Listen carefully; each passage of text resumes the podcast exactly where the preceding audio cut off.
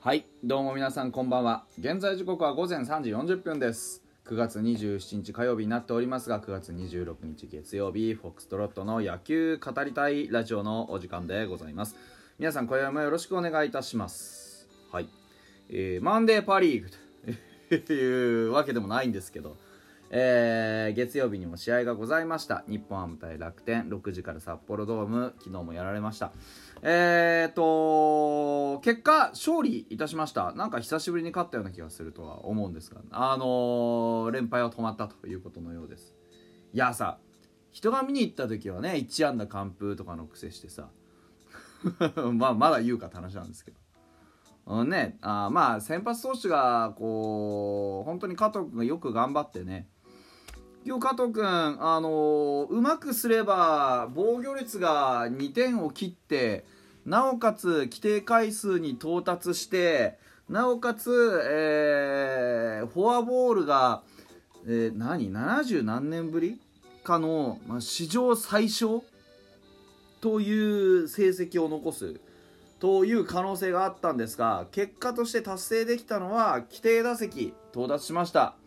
で自身最多の8勝に並ぶ8勝7敗というところ。で、えー、なんとかあフォアボールも今日は2個だったのかな。で、えー、収めて通算シーズンで11個というそういう、あのー、お話になりましたよというところで無事あの史上最小の規定打席到達した、えー、投手の中ではえー、NPB で吉球の最小記録という形になりました。72年ぶりだそうです。あの2位の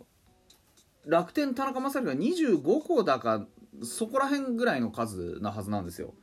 ですからあのー、まあ、いかに加藤のこの11個っていうのが異常値かっていうのが皆さん分かってもらえると思います。かつて日本ハムファイターズにはフォアボールを出さないピッチャーとしてね左のピッチャーとしてえー、武田勝というピッチャーがいました。武田勝は本当にあのー、今の加藤みたいにシーズン途中までマジで1桁台しかフォアボール出してなくて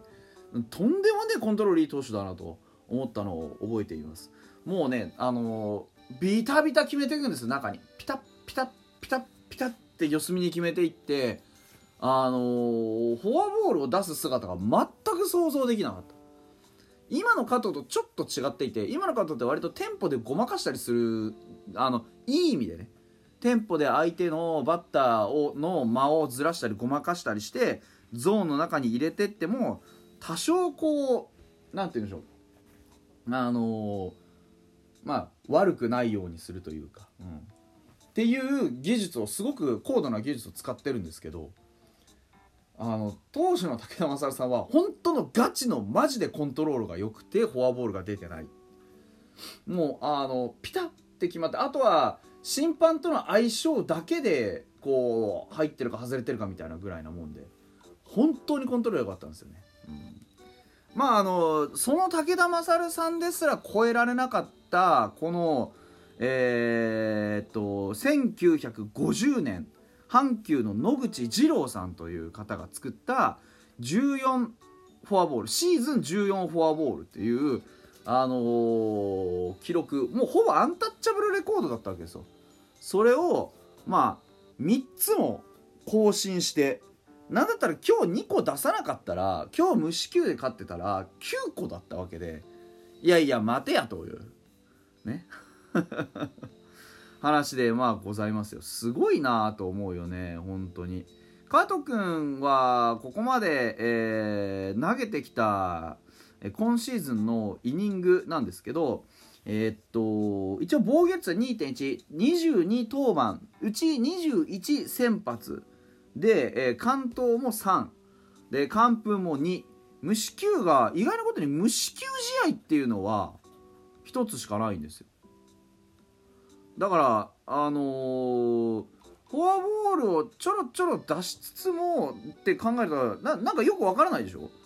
無四球で終わる試合っていうのが1つしかないのに、えー、22登板で11個しか出てない。どどどどどういうこと？よくわかんねえんだよなこれな、うん、だから登板したうちのまあなんて言うんでしょう？無四球で全部終えた試合っていうのがあの一つしかなかったってことかなと思う、無無四球で、えー、途中で降りたっていう試合は、まあ、そこそこあるんだろうなっていうまあそこまで詳しくは見てないんで分かんない。えー、回とイニングとしては147回と3分の2を投げたという形になります。今日残念ながら2点取られてしまったんでギリギリ2.01ということであのえー、防御率1点台の名誉は逃すっていうあたりが加藤君らしいなっていうなんかこう一味物足りねえとこあんだよなみたいな。ここは綺麗にかっこよくビタッとやってくれよみたいな ところで2点取られたりするんだよな。これがこれが加藤君だなっていう。感じあのいい意味でね、うん、なんか完璧になりきらないあたりがこう加藤孝之だなというふうに思うわけでございますよ。ねあのー、本当に記録に残るってことは素晴らしいことでして松郷もそうだけど今年のシーズンのさ成績を見てなかなかこういい意味で記憶に残るいい意味で記録に残るっていうのは非常に難しいシーズンの中であのー、こういうふうにねえー、アンタッチャブルなレコードに名を刻むことができるですとか松郷のようにねシーズンで一番いい、えー、バッターの称号を得られる可能性があるだとかっていうのは本当に素晴らしいことで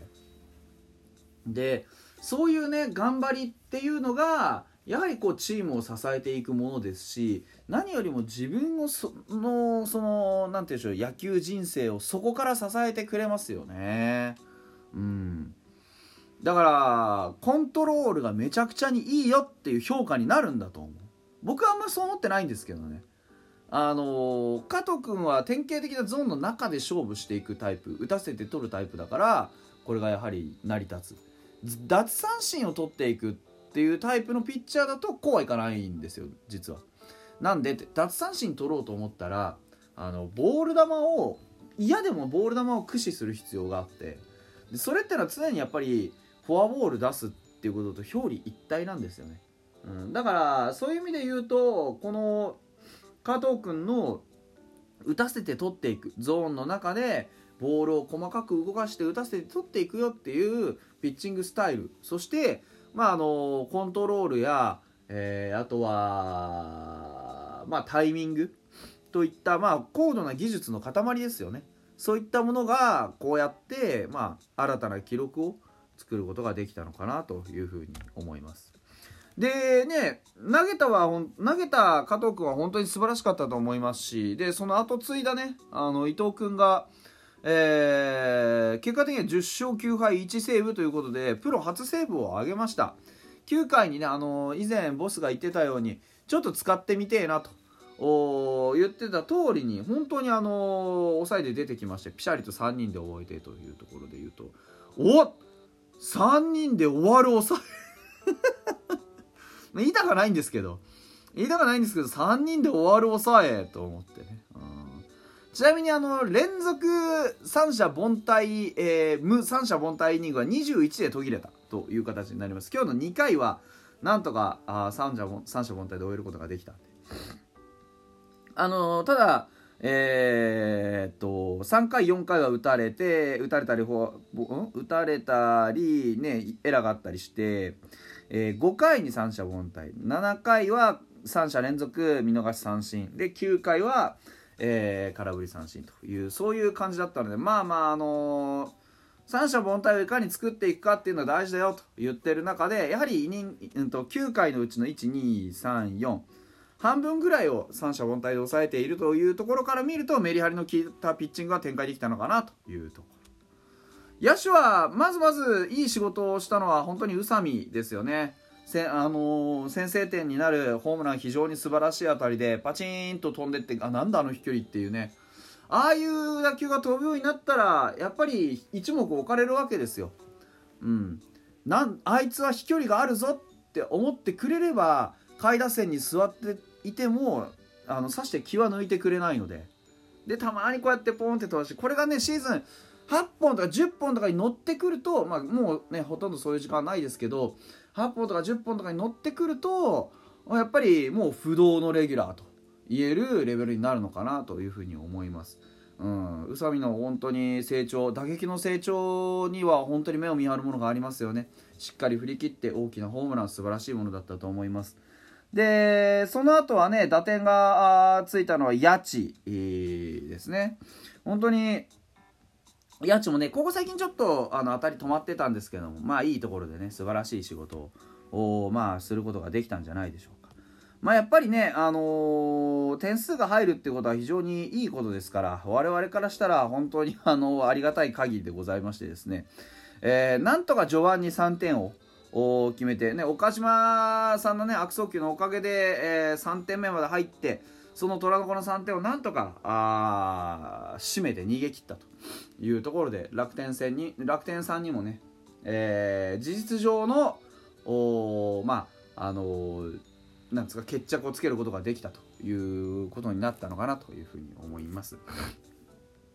まあ、あの楽天さんとの対戦成績はああまり芳しくはなかったですけれども来年に向けてねストロングフィニッシュ